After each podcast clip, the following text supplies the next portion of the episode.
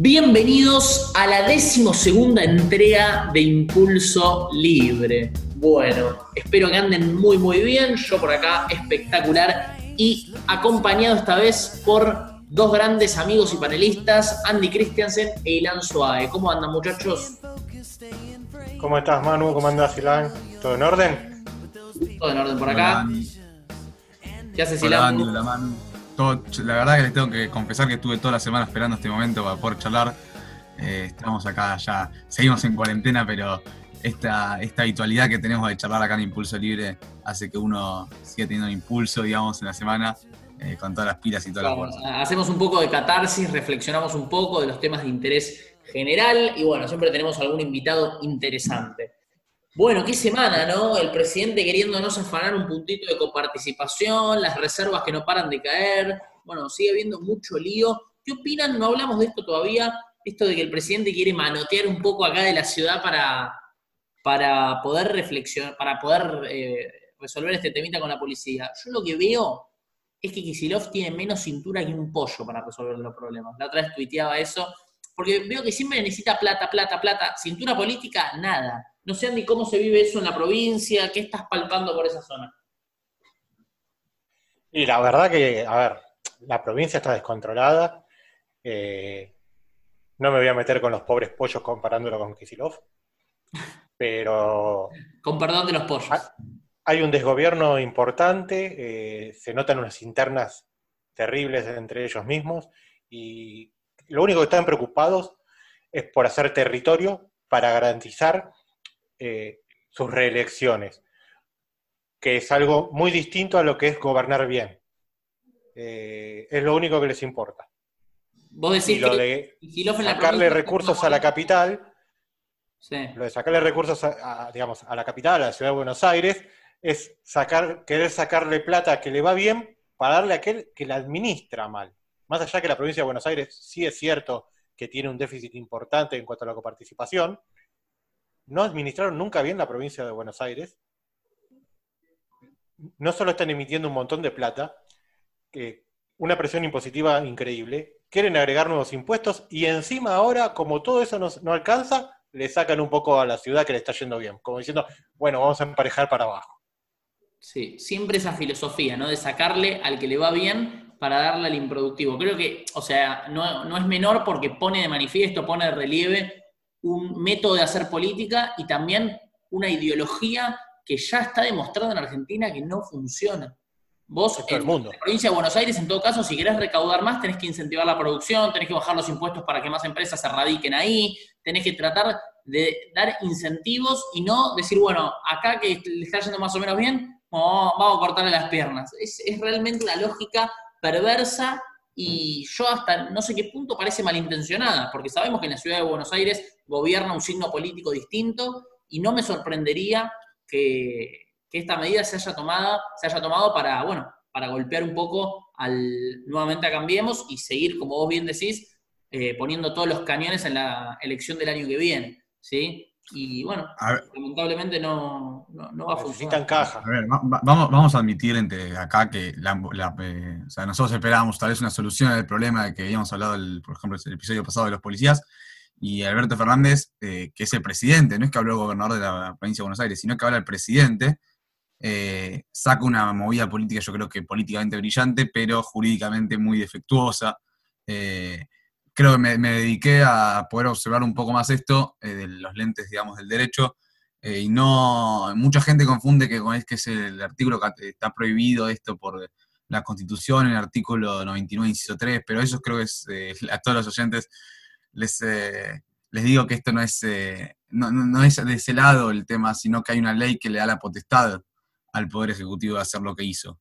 Ahora, no sé si es el momento, no sé y tampoco esa ley en la que esa ley, no quiero ser muy técnico, pero esa ley, se, el otro día un constitucionalista muy famoso, Hernán Gulco, me contaba que esa ley se refería al tema de la, del municipio de Buenos Aires, del municipio de la Ciudad de Buenos Aires y el territorio nacional de Tierra de Fuego, entonces ya no está vigente por 1994.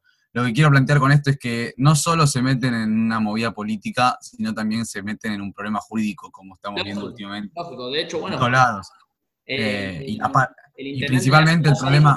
ya dijo que iba a ir a la Corte Suprema, y obviamente todo esto abre debate a, temas constitucionales y jurídicos, pero bueno, lo que sí sabemos es que la ciudad también está en la pandemia, que la ciudad también está viviendo la situación que vive en todas las provincias, y bueno, veremos qué va a suceder.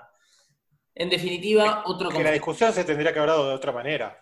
Uno puede discutir si los gastos que se pasaron a la ciudad por medio de un decreto estaban bien calculados o mal calculados. Es una discusión válida. Ahora, hacerlo en el medio de una pandemia y en el medio de una revuelta policial para salvarle los trapos a Kisilov en la provincia fue algo que no está bien visto. Obviamente, políticamente para el grupo duro de ellos fue perfecto, pero la verdad que fue un manotazo ahogado.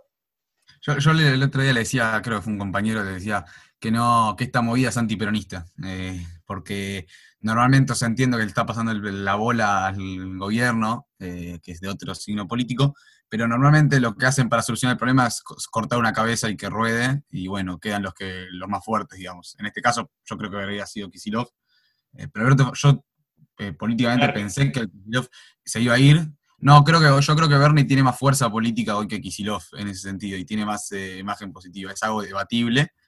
Eh, pero el presidente respaldó a todos y además eh, le tiró el problema a Coso, que yo creo que es una postergación de la bomba y se vienen tiempos difíciles porque cuando esto explote. Déjenme aclararle que el punto de coparticipación que eventualmente se le quitaría a la ciudad de Buenos Aires iría a un fondo lo cual no le garantiza destino específico. O sea, eso de que el punto de coparticipación va a ir a mejorar las condiciones de las fuerzas policiales y de seguridad, realmente a mí no me consta. A mí no me consta porque sabemos que hay gente que por ahí te dice una cosa, que son muy de la épica del momento, pero que después, a la hora de poner los trapitos al sol y demostrar fácticamente lo que están haciendo, no cumplen. Entonces, que sea un fondo, repito, no le garantiza destino específico. Andy como seguramente Ilian debe conocer la frase que dicen cuando querés ocultar un tema, que tenga una convicción que lo investigue, cuando no querés mostrar dónde van a ir los dónde va a ir la plata, crea un fondo. Claro. Se crea un fondo, va un fondo. Y después, ¿qué se hizo con el fondo? ya sabemos qué hacen con los fondos, ¿no? Sí, lógico.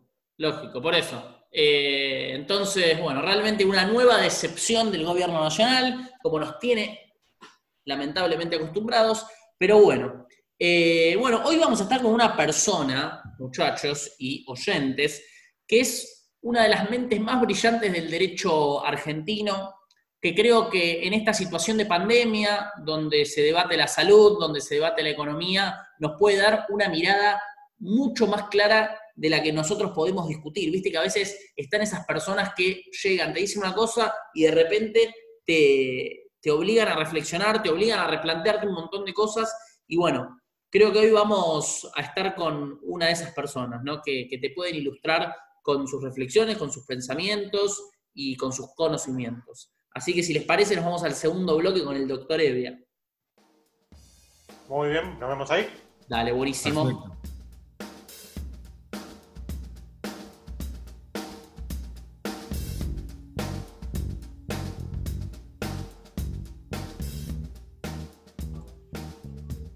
Y estamos de vuelta en, esta segundo, en este segundo bloque, en esta segunda parte de Impulso Libre. Y tal como les prometimos, estamos con el doctor Martín Evia. Bueno, ¿qué tal Martín? ¿Cómo te va?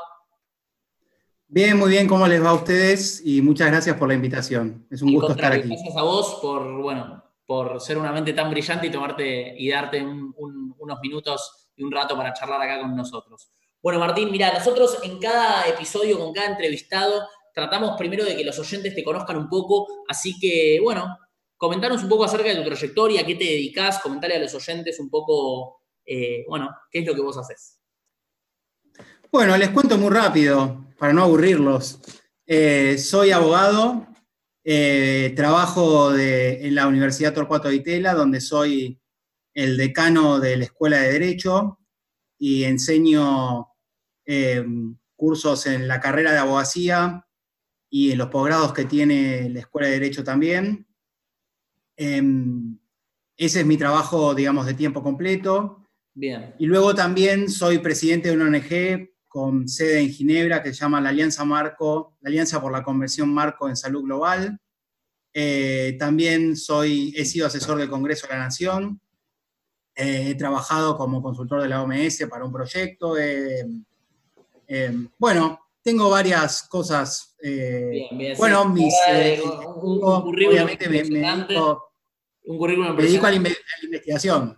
Lógico. Así que escribo sobre diferentes temas y una persona que creo que en este contexto, ¿sí? donde hay muchísimos debates en torno a la bioética, a la salud, no solamente acá en Argentina, sino en todo el mundo, es más que interesante para que nos cuentes tu perspectiva. Así que vamos a empezar por ahí, si les parece. Eh, ¿Qué estás viendo en Argentina? ¿Qué, ¿Cómo estás viendo la situación, tanto política, jurídica, sanitaria? ¿Qué debates pensás que se vienen en torno a la salud en el, en el mundo de la post-pandemia y qué debates están surgiendo en este momento? Bueno, si querés, eh, les cuento un poco la, em, en términos más globales y después en todo caso vamos a, nuestro país, por supuesto que es el lugar en el que, en el que vivimos nosotros y que nos importa también, por supuesto, muchísimo. Em, en términos globales, yo eh, pienso que eh, pensando en la pospandemia y en la pandemia que estamos transitando también, pienso que que esta, esta situación nos deja algunas enseñanzas, algunas de las cuales, eh, respecto a las cuales ya estábamos alertados, em, pero estas enseñanzas nos pueden llevar a tomar decisiones acerca del tipo de instituciones y políticas que tenemos que tener pensando en el futuro. Em, una de las cosas que, de las cuales ya estábamos alertados era de que había una probabilidad de que existiera algo así como lo que está ocurriendo ahora. Nadie lo esperaba, es cierto, pero había una probabilidad. Eh, había, hay muchos papers científicos eh, sobre este tema. Cuando fue eh, la H1N1, especialmente en los Estados Unidos, hubo discusiones acerca de cómo había que prepararse para este tipo de, situaciones. Eh, entonces, eso es lo primero que, diría. Lo segundo es que eh, también esta situación nos, nos, hace eh, reflexionar acerca de la conexión entre la salud y otras dimensiones de la vida social y de la vida personal de cada uno de nosotros. Eh, y parece que, la salud tiene un papel eh, central y que entonces tenemos que reflexionar acerca de cómo organizamos nuestras instituciones para darle un rol más importante a la preparación en temas de, eh, de salud. Y lo tercero, más allá de, esto, de estas cuestiones, y luego les digo un poco más, pero también hay una pregunta acerca de la reacción de la comunidad global frente a esta pandemia y cuáles son las herramientas eh, con las cuales la, comunidad internacional, la comunidad internacional contaba y cuenta para coordinar una respuesta global frente a una situación terrible como la que estamos eh, viviendo. Entonces, hay varias enseñanzas, por supuesto que hay muchos más. Otra, otra enseñanza, yo diría, eh, en esta tensión que, digamos, que se, debate mucho en los medios de comunicación acerca entre salud y economía, Pienso que no hay tal tensión porque obviamente eh, la salud es un prerequisito para que haya economía. Eh, en otras palabras, si hubiéramos estado mejor preparados para esta situación, posiblemente muchos de los problemas económicos que tenemos no los tendríamos. No, digamos, es una situación extraordinaria, digamos. Problemas íbamos a tener y tendremos, ya lo sabemos. Eh, pero parecería que estar mejor preparados puede evitar muchos de los problemas que estamos eh, enfrentando. Entonces hay muchas, muchas enseñanzas. Otra enseñanza eh, importante, y para cada una de estas eh, hay posibles respuestas institucionales, es que las situaciones como la pandemia, desde el punto de vista de, la salud de las personas, las situaciones como la pandemia que estamos transitando, hace que hay grupos de personas que son más vulnerables que otras personas a este tipo de situaciones. Por ejemplo, pensemos en las personas Obviamente, en el caso, sabemos que eh, los adultos mayores son más vulnerables eh, y las personas que padecen algunas enfermedades, y en particular enfermedades cardiovasculares eh, o enfermedades no transmisibles en general, como el tabaquismo, por ejemplo, tienen una propensión mayor a contagiarse de, del virus. Entonces eso nos abre una pregunta interesante acerca del tipo de políticas que debiéramos tener eh, para tratar con estas situaciones. Es decir, creo que ahí también hay algo para, eh, para pensar. Eso en cuanto a las enseñanzas, y después la pregunta es, bueno, pero ¿qué hacemos con todo esto y cómo ha reaccionado la comunidad global frente a esta... Encaraste un montón de temas recién, encaraste un montón de temas súper interesantes y transversales, porque son básicamente un montón de aristas que ahora estamos reflexionando, pero me choqueó muchísimo lo primero que dijiste. ¿Cómo es esto de que el mundo ya de alguna manera había anticipado o podía prever, ¿sí? De alguna manera que esto podría llegar a suceder. Bueno, es, digamos, la, dimensión exacta creo que es impredecible, eh, pero parecería que había eh, muchos papers e incluso debates públicos acerca de la posibilidad de que eh, padeciéramos alguna situación sanitaria como la que estamos padeciendo actualmente. Y de hecho, por eso mencionaba la reacción de la comunidad internacional, puedo decir un poco más sobre esto, pero la organización, contra lo que la mayoría de la gente puede pensar, la Organización Mundial de la Salud cuenta con un, documento o un instrumento jurídico que es un tratado internacional, que es el Reglamento Sanitario Internacional, que está pensado precisamente para este tipo de situaciones. Por supuesto que la dimensión de la situación es, eh, era impredecible, pero, pero sí, eh, digamos, eh, no era algo inimaginable. Todo es probable, digamos, probable, había una probabilidad, pero, digamos, dentro de lo probable había, digamos, cierto conocimiento en la comunidad científica, me parece, de que situaciones como la que estamos eh, padeciendo por la relación que los seres humanos estamos teniendo con, con, animales eh, no domésticos o salvajes, digamos, en ciertos lugares del mundo, podía llevar a este tipo de situaciones. Perfecto. Entiendo. Profesor, una consulta, eh, más que nada un análisis, que puede ser. Hay un libro, Homo Deus, de Harari, que cuenta que eh, plantea ciertos problemas y lo que dice es que tales problemas ya los superamos. Y uno de los que plantea son las pandemias y las epidemias. Él se refiere a epidemias y dice que no va a haber. Hay algo que es verdad que nosotros como comunidad internacional pensamos que tal vez el tema de las enfermedades con la tecnología no iba a ser algo que tal vez iba a ser un problema grande a solucionar. ¿Crees que después de esto, cuál es la enseñanza mayor y cuál es el accionar que debe tomar la comunidad internacional para entender que tenemos que trabajar en conjunto para poder regular el tema de la salud, porque nos dimos cuenta que un, país puede tener un muy buen sistema de salud y otro uno muy deteriorado, pero lo que cambia es que todo puede influir en cada país y cada país y eso se puede relacionar. Entonces, en esta estamos como normalmente se dice, estamos todos en la misma bolsa, no es que estamos cada uno separado. ¿Cómo, cómo reflexionamos?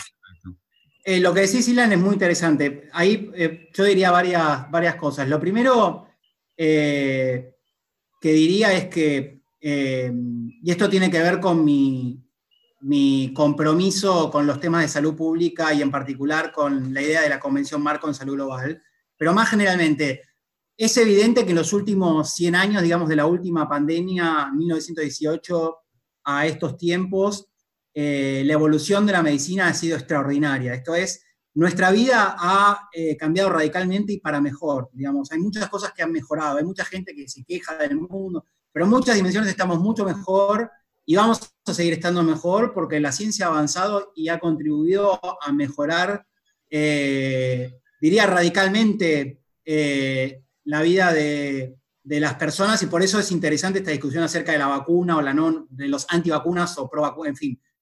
Pero esto parece claro.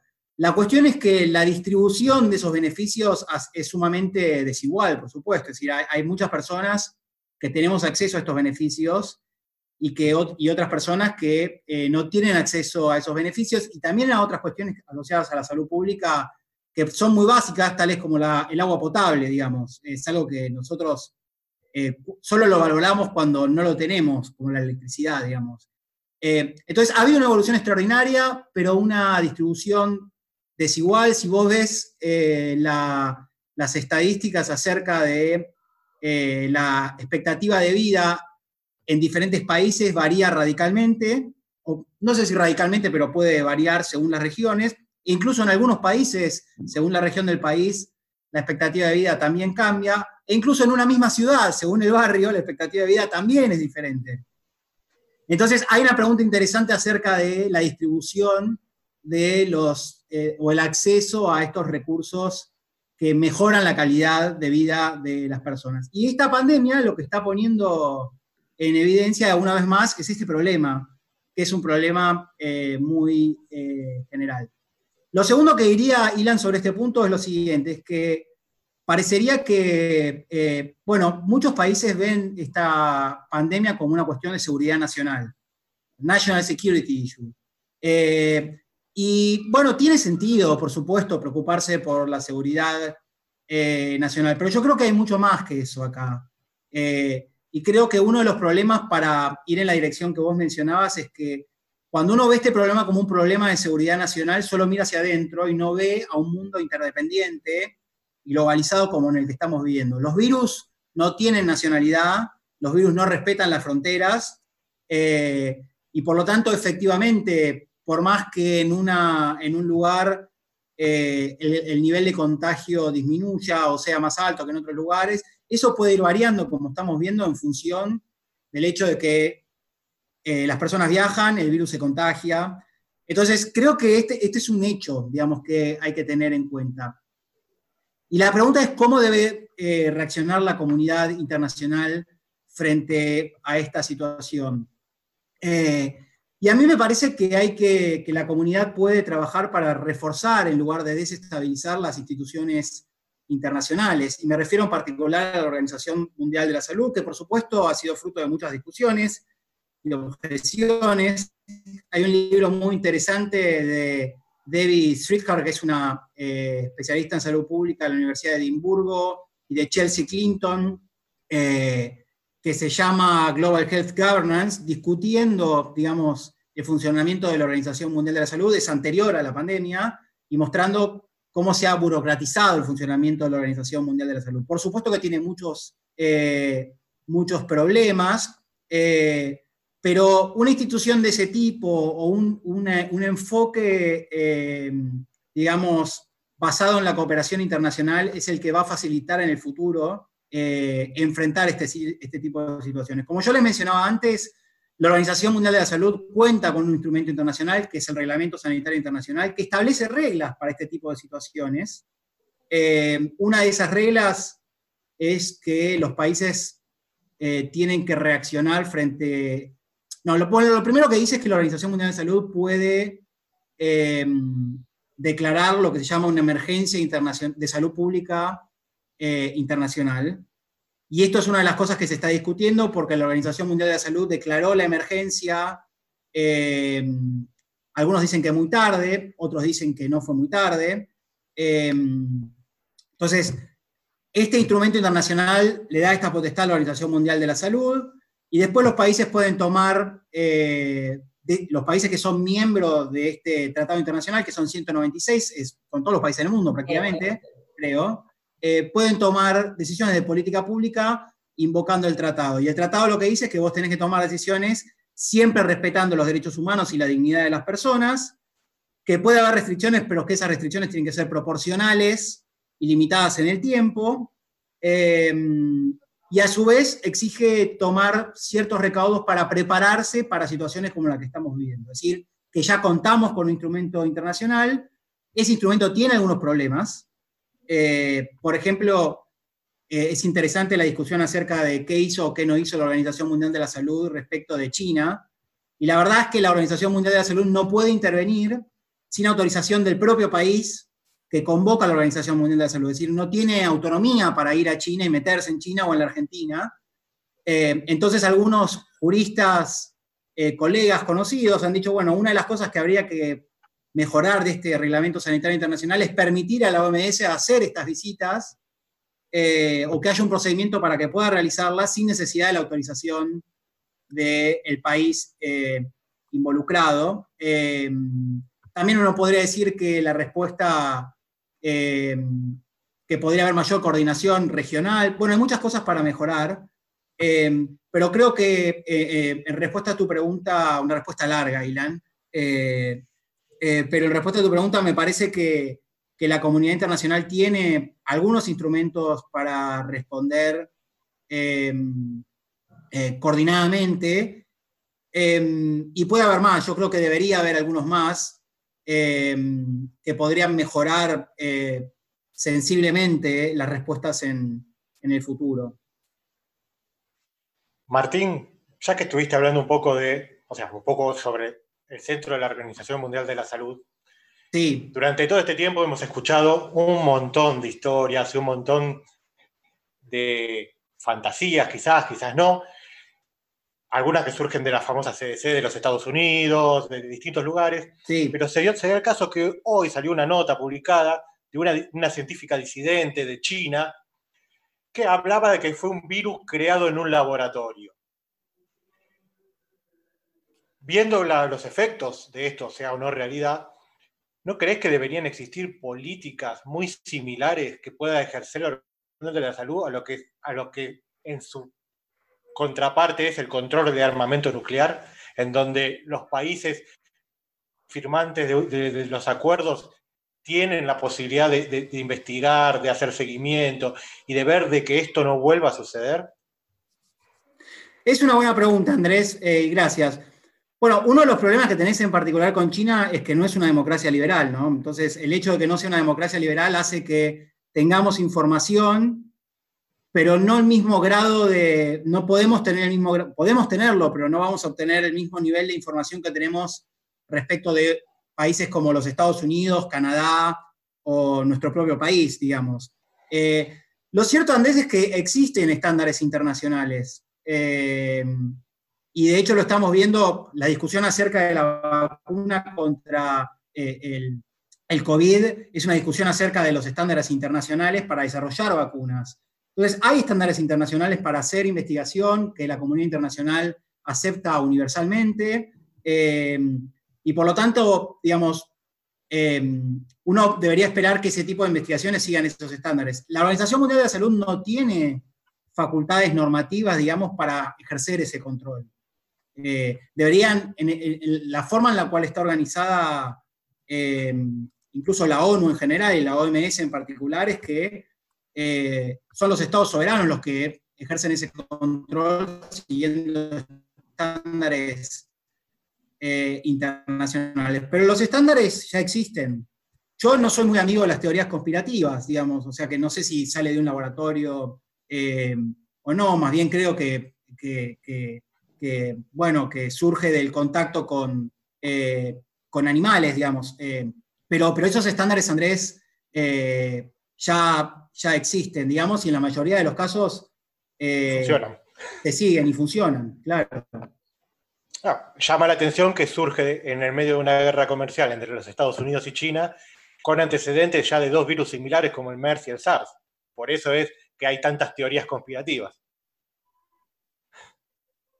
Bueno, yo creo que siempre hay teorías, eh, siempre hay teorías conspirativas y hay muchos eh, juristas y expertos en salud pública y expertas en salud pública que han criticado el rol de, China y eso, y mucho de lo que dicen seguramente eh, eh, tienen razón en, responder, en que China tuvo una respuesta lenta, que no fue rápida en comunicar digamos, la gravedad de la situación. Yo simplemente estoy diciendo lo que dicen estos expertos y expertas, digamos.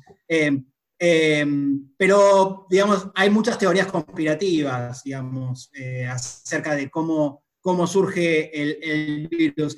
Y en cualquier caso, yo diría que más allá de cómo surge, eh, una pregunta interesante es cómo respondemos una vez que surgió, digamos, porque uno puede decir, bueno, como surgió en otro país, yo no tengo nada que ver con esta situación y por lo tanto mi país no va a contribuir a, a solucionar o ofrecer o contribuir una respuesta internacional frente a esa situación. Yo creo que eso es una posición eh, equivocada, creo que, digamos, que, eh, que la mejor respuesta es la de contribuir a la comunidad internacional, no de forma altruista, sino de forma recíproca, recíprocamente, esperando que cuando uno tenga una situación de este tipo, la comunidad internacional también eh, contribuya de diferentes, de diferentes de formas, eh, pero creo que en línea con lo que decís, eh, digamos, ahora está de moda la bioética, digamos, la, es, interesante el hecho de que, eh, de que la filosofía o los filósofos y filósofas eran vistos como alguien que estaban ahí en la torre de marfil discutiendo problemas que no le interesan a nadie. Eh, y de repente nos dimos cuenta que la filosofía tiene un papel fundamental estos días, porque estamos tomando decisiones muy complicadas acerca de quién vive y quién no vive, eh, que no tienen que ver eh, solamente con los números, son cuestiones profundamente valorativas.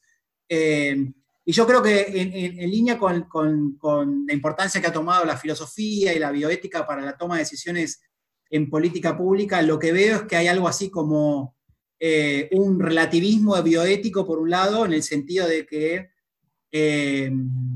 eh, bueno, lo que dicen los científicos o la científica, bueno, no lo creo, creo, tengo mi propia teoría, digamos, eh, por un lado, y por otro lado, ciertamente el nacionalismo bioético, o sea, los que algunos llaman hoy el, nacionalismo vacunatorio de las vacunas, digamos, esta, esta pelea que hay entre los diferentes eh, países para ver quién obtiene primero la vacuna como una cuestión de orgullo nacional. Por supuesto que es muy bueno que tengamos una vacuna y que la tengamos cuanto antes, la pregunta es cuál es el enfoque que el país que la tenga le va a dar a esa, a esa situación.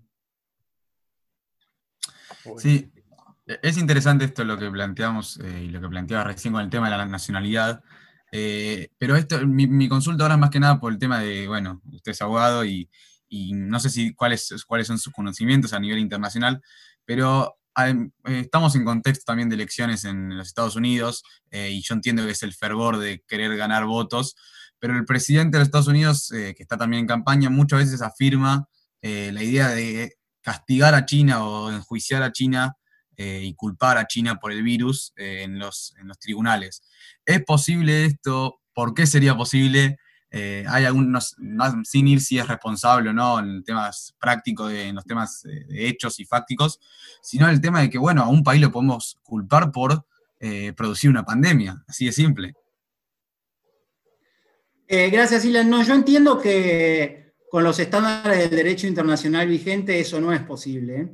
Por supuesto que vos sos estudiante de abogacía, las normas se pueden interpretar de varias formas y hay que persuadir y dar buenos argumentos, pero en principio yo diría que no, no soy experto en, particular en derecho internacional. Em, dos colegas míos escribieron una nota en el Diario de la Nación hace algunos meses eh, evaluando, Andrés Constantini y Ezequiel Espector evaluando esta posibilidad y concluían que, no había responsabilidad internacional en los términos del derecho internacional, por un lado. Eh, por otro lado, también otros colegas eh, han escrito sobre este tema. A mí me parece que, no, el derecho internacional como lo conocemos no, no da lugar a responsabilidad, algún tipo de responsabilidad internacional frente a esta situación. Sí puede haber incumplimientos de diferentes países del Reglamento Sanitario Internacional, como mencionaba antes, los deberes de preparación, y te diría que muchos países están en falta allí. Eh, y también puede haber, eh, digamos, eh, responsabilidades políticas locales que den lugar a responsabilidad jurídica, por supuesto. pero a nivel global me parece que, que esto no es así. digamos, en particular respecto a la Organización Mundial de la Salud, la Organización Mundial de la Salud y su eh, director que es Tedros, ha, pedido que haya una auditoría internacional respecto del rol de la Organización Mundial de la Salud, o sea que se está autoevaluando para ver si actuó bien o actuó mal, eh, pero no veo que sea un supuesto en el cual con el derecho internacional que tenemos podemos puede haber responsabilidad internacional, digamos, eh, por, por esta situación. Por otra parte, la cuestión probatoria es muy complicada. Siempre que hablamos de responsabilidad tiene que haber pruebas, evidencia. ¿Cuáles son los estándares probatorios? Bueno, en derecho penal, por ejemplo, los estándares probatorios son muy altos, más allá de toda duda razonable. Fíjense que en las películas no dicen que una persona es inocente, dicen que es not guilty, no es culpable. ¿Por qué? Bueno, porque a lo mejor hizo lo que hizo esa persona, pero no lo podemos probar, porque el estándar de prueba es muy alto. Entonces, es muy difícil que haya responsabilidad internacional frente a este tipo de situaciones. Sí, sin duda hay responsabilidad política, pero eso es otra, una historia eh, diferente, eh, digamos. Martín, te voy a traer un poquito más al barro, al, terreno local. ¿A cómo ves, digamos, en dos aspectos fundamentales, la pandemia y la cuarentena en Argentina?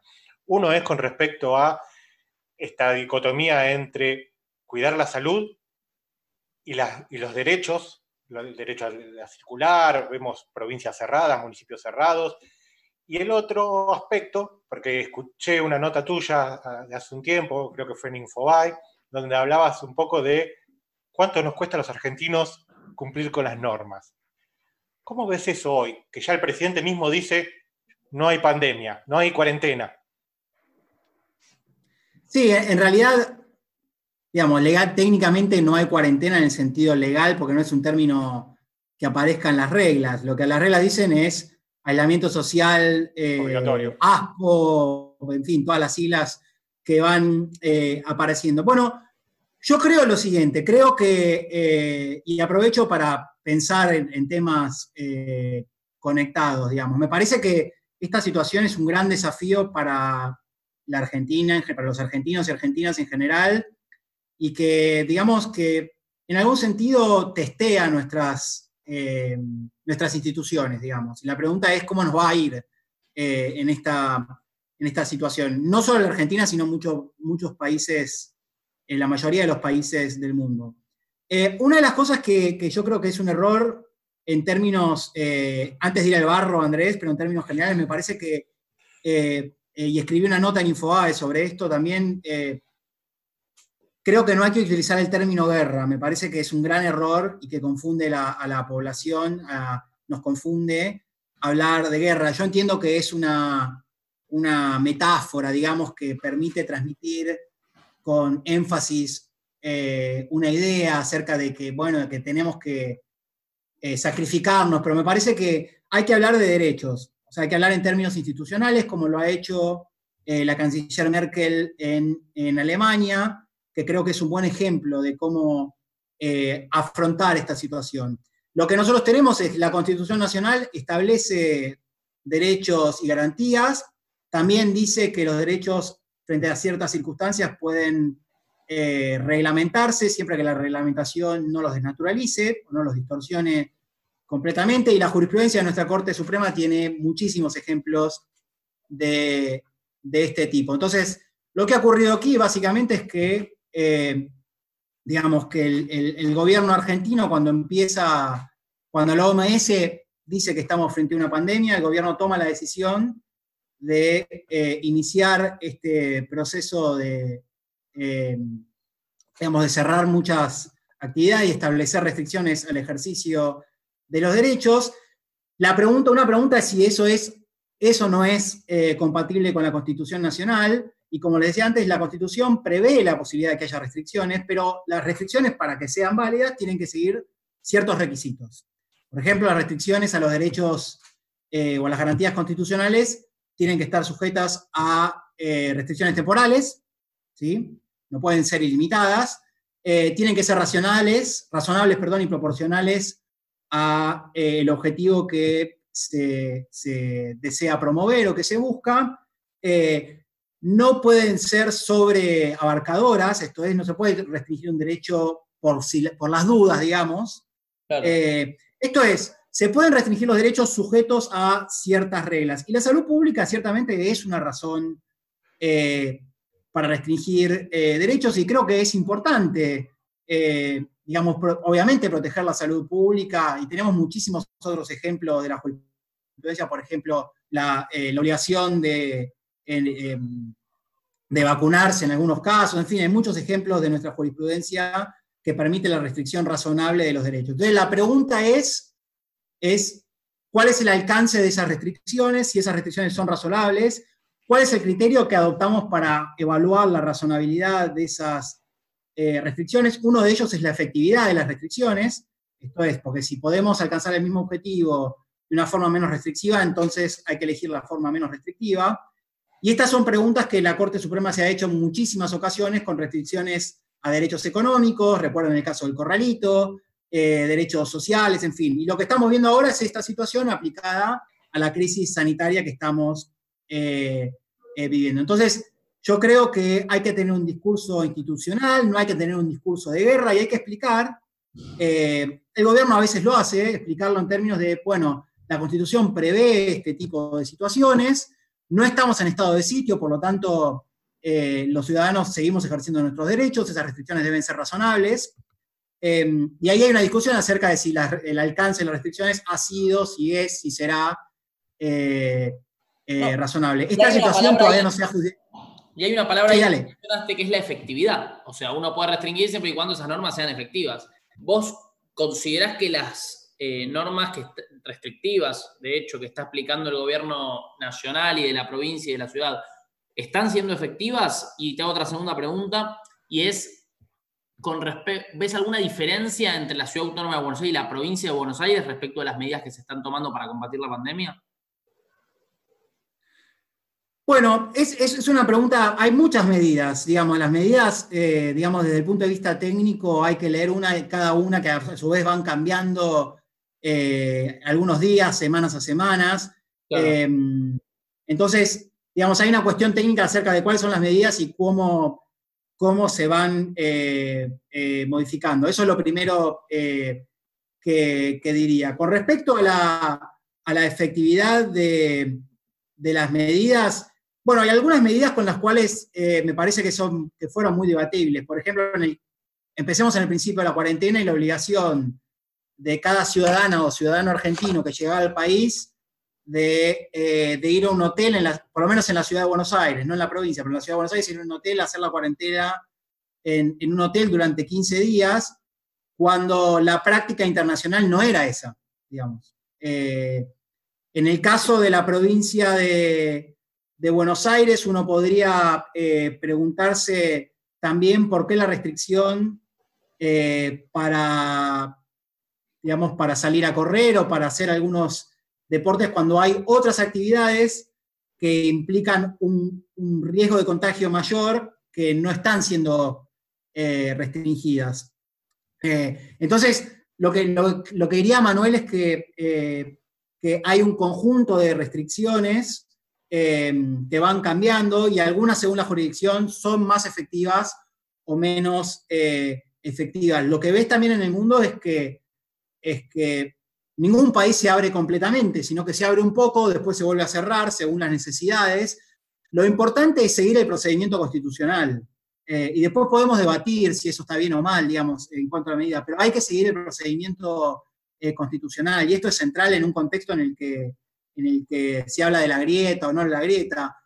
El acuerdo social que tenemos los argentinos y las argentinas es la Constitución Nacional, digamos. Entonces hay que seguir esos procedimientos. No podemos saltear esos eh, procedimientos. Y luego podemos discutir acerca de si está bien o mal alguna cosa eh, u otra cosa. Ciertamente algunas medidas no son efectivas y lo curioso es que, bueno, en el caso del presidente de la Nación, el propio presidente lo dijo, bueno, no hay cuarentena. Fíjense que no hay cuarentena, que la gente está en la calle. Entonces, volviendo a lo que decías, Andrés, hay una pregunta interesante acerca de, la, eh, eh, de la conexión o de la relación que los argentinos tenemos con, con, el derecho. Eh, y a mí me parece que la cuarentena tuvo un grado de aceptación muy fuerte al principio, que con el correr del tiempo mucha gente digamos, de hecho se fue flexibilizando, como el propio presidente eh, eh,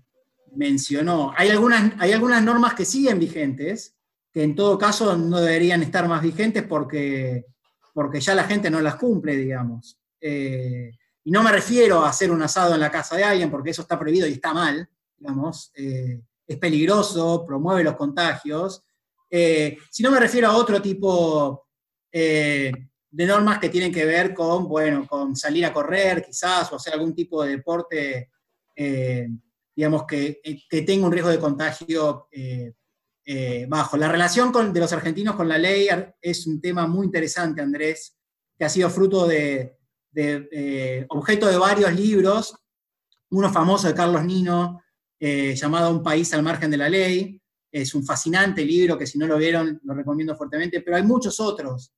Eh, y dependiendo del área del derecho, lo podemos analizar de diferentes formas, en el derecho tributario, en el derecho penal, y acá lo tenemos con la cuestión sanitaria, digamos, eh, que también es muy eh, importante, digamos. Genial. Bueno, Martín, la verdad es que recorrimos un montón de temas y creo que fue la entrevista justa en el momento justo porque nos da una perspectiva profunda y abarcativa respecto a todo lo que puede suceder. Así que bueno, en definitiva te agradezco muchísimo por haberte acercado, por habernos dado todo este panorama de la situación y de cuáles son los debates eh, que se venían dando y que bueno, recién ahora eh, nos estamos aclimatando un poco. Y bueno, esperemos que todo esto vaya mejorando con el tiempo. No, seguro. Y yo creo que, Manuel, para, eh, creo que la, digamos que, volviendo a lo que decía al principio, creo que una de las enseñanzas es que el derecho a la salud es un derecho humano fundamental y que las políticas públicas tienen que tener en cuenta y que cuando se trata de, digamos, de confeccionar el presupuesto nacional, provincial, internacional, tenemos que tener en, cuenta la dimensión de la salud y que las diferentes políticas tienen que tener en cuenta la salud. Lo que vamos a ver de acá al futuro, cuando venga la pospandemia, cuando volvamos a, las universidades, a las escuelas, es nos vamos a dar cuenta de la importancia de la salud eh, en el diseño de diferentes eh, políticas públicas. Yo creo que eso es una de las enseñanzas eh, fundamentales de esta situación que estamos eh, eh, transitando y la otra es la importancia de los derechos humanos. Creo que eso es, hay que hacer esto respetando los derechos humanos eh, y creo que eso es las libertades básicas y creo que eso, esa combinación es fundamental mirando hacia el futuro. Tal cual. Sí, nos venía bárbaro, la verdad, esta entrevista para el programa, porque nosotros nos damos cuenta que venimos tratando un montón de temas, desde el tema legislativo con, con Romano, desde el tema del derecho con Suar, eh, la clase pasada en el económico, entonces a veces damos enfoques locales y nos damos cuenta que la cuestión de nosotros estamos ahora es por un contexto internacional. Entonces creo que tal vez explicarlo esto, eh, mostrar cuáles son los problemas y cuáles son las situaciones internacionales y cómo se pueden aplicar a la materia local eh, para nuestros oyentes y para nosotros acá aprendiendo una vez más es, es increíble. Así que muchas gracias. Bueno, te salió la no, al contrario, creo que te salió la felicito por el trabajo que están haciendo. Pero bueno, bueno, señores, esto fue todo con Martín Evia. Muchísimas gracias a todos los oyentes, muchísimas gracias, Ilan, Andy también. Nos estamos despidiendo y nos vemos en la próxima entrega de Impulso Libre. Chau, chau. Chau, chau. Gracias a ustedes. Chao, Martín.